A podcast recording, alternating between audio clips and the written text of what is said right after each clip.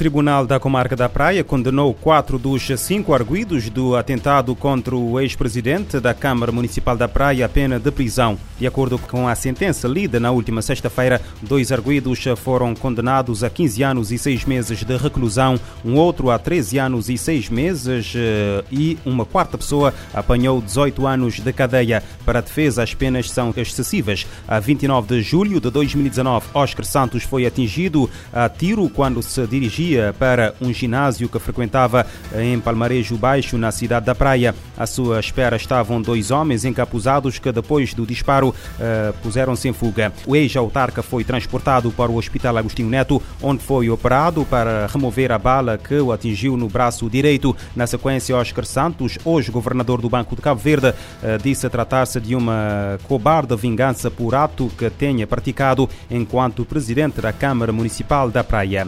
No Brasil, Brasil, uma mulher de 28 anos foi assassinada a tiro pelo ex-marido, agente da Polícia Militar, que disparou contra ela depois de haver com o novo namorado na Praia Grande, São Paulo. Eh, de acordo com o portal R7, Jéssica tinha uma medida de proteção contra o agressor desde fevereiro por sofrer violência doméstica às suas mãos. O agressor estava obrigado a manter uma distância de 300 metros da vítima. O suspeito e o atual namorado envolveram-se em agressões que só terminaram com a intervenção de vizinhos que separaram os dois. De acordo com a mesma fonte, a vítima tentou conversar com o ex-companheiro, mas foi nesse momento que o homem pegou na sua arma e atirou sobre ela antes de se uh, suicidar. As equipas de emergência foram acionadas para a ocorrência, tendo declarado os dois óbitos no local. A mesma publicação da conta que Jéssica e o ex-marido estavam em processo de divórcio. A vítima deixou órfão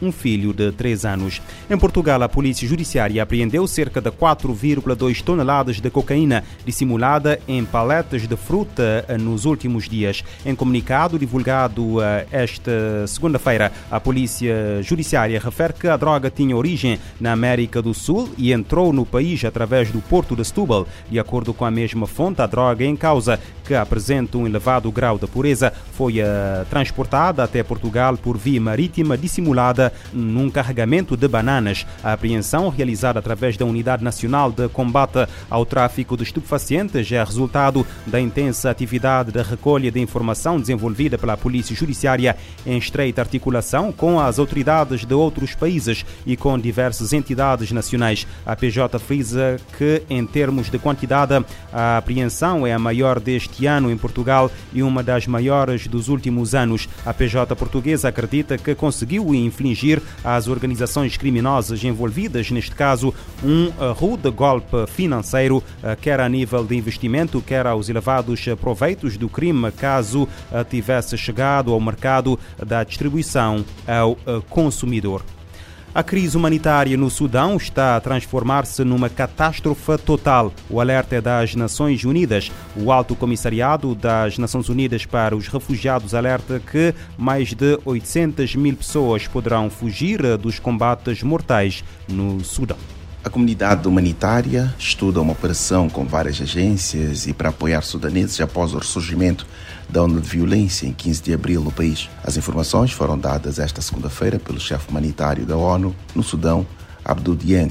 A conflict that is turning Sudan humanitarian crisis into a full-blown Informe por videoconferência à comunidade internacional do Sudão, ele descreveu que em duas semanas de crise o país caminha para uma catástrofe total, lembrando que antes dela havia um terço da população, ou 16 milhões dependendo de ajuda. O chefe humanitário no Sudão disse ainda que 270 mil pessoas podem atravessar as fronteiras em busca de segurança em outros países. Um milhão de habitantes continuam confinados por causa dos combates. Os problemas de acesso a cuidados aumentam o risco de morte dos feridos e pacientes que precisam de cuidados médicos. Um quarto das vidas seria salvo com acesso a centros de saúde para controle e ação de paramédicos, enfermeiros e outros. Esta segunda-feira, o Programa Mundial de Alimentos PMA anunciou a retomada da ação no Sudão após suspensão temporária devido à morte de membros da equipe da agência no início dos confrontos no país. Da ONU News em Nova York, Eleutério Gavan.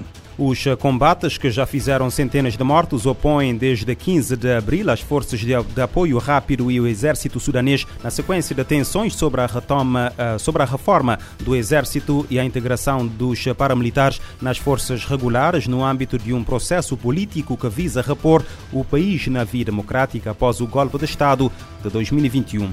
O racismo e suas raízes históricas continuam a gerar exclusão econômica. O alerta foi feito esta segunda-feira pelo grupo de especialistas sobre afrodescendentes ligado ao Alto Comissariado de Direitos Humanos da ONU. As declarações foram feitas na abertura da 32ª sessão do grupo de peritos sobre discriminação contra afrodescendentes. A população composta por 1,7 mil milhões de pessoas sofre com racismo e falta de direitos básicos. A reportagem é de Felipe de Carvalho da ONU News. Empoderamento econômico de afrodescendentes é o tema central de uma sessão que acontece desde esta segunda-feira na sede das Nações Unidas em Genebra, Suíça. O encontro tem como meta examinar os impactos do racismo sistêmico e das estruturas econômicas globais sobre as pessoas de descendência africana.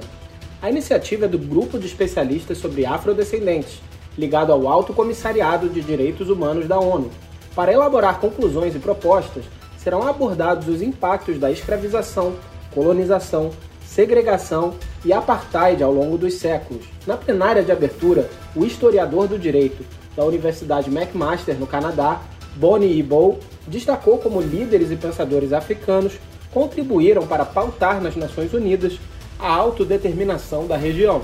Right to Development Agenda emerged in the context of decolonization Segundo ele, a agenda do direito ao desenvolvimento surgiu no contexto da descolonização, nos anos 50 e 60. Países que deixaram de ser colônias tiveram um papel transformador na expansão de direitos econômicos, sociais e culturais nas leis internacionais de direitos humanos. A ex-vice-presidente da Costa Rica e líder do Fórum Permanente de Afrodescendentes, Epsi Campbell, disse que sua participação era um chamado à ação para reverter a exclusão econômica dessa população. We do not need more studies to confirm that millions of people of African descent are among the poorest of the poor. De acordo com ela, não são necessários novos estudos para confirmar que as pessoas de descendência africana estão entre as mais pobres. São necessárias ações afirmativas para garantia de empregos e acesso a recursos para impulsionar o empreendedorismo desta população. Ainda na sessão de abertura, o diretor da faculdade Homerton da Universidade de Cambridge, no Reino Unido, Simon Woolley, falou da atualidade da luta por justiça. Politically empower people of African descent, not to ask for justice, but to demand it. Citando os ensinamentos do ativista norte-americano por direitos civis, Martin Luther King, ele disse que é preciso empoderar politicamente os afrodescendentes não para pedir por justiça, mas para demandá-la. Ele lembrou que existem 1,7 bilhão de pessoas de descendência africana no mundo. Da ONU News em Nova York, Felipe de Carvalho.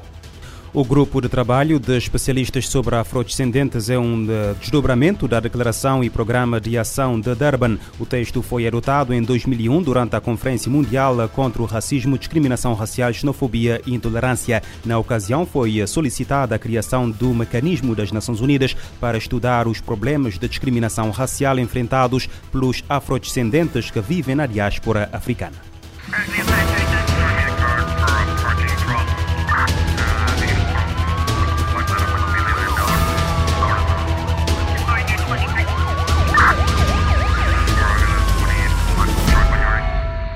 Este programa está disponível em formato podcast no Spotify e em radiomorabeza.cv.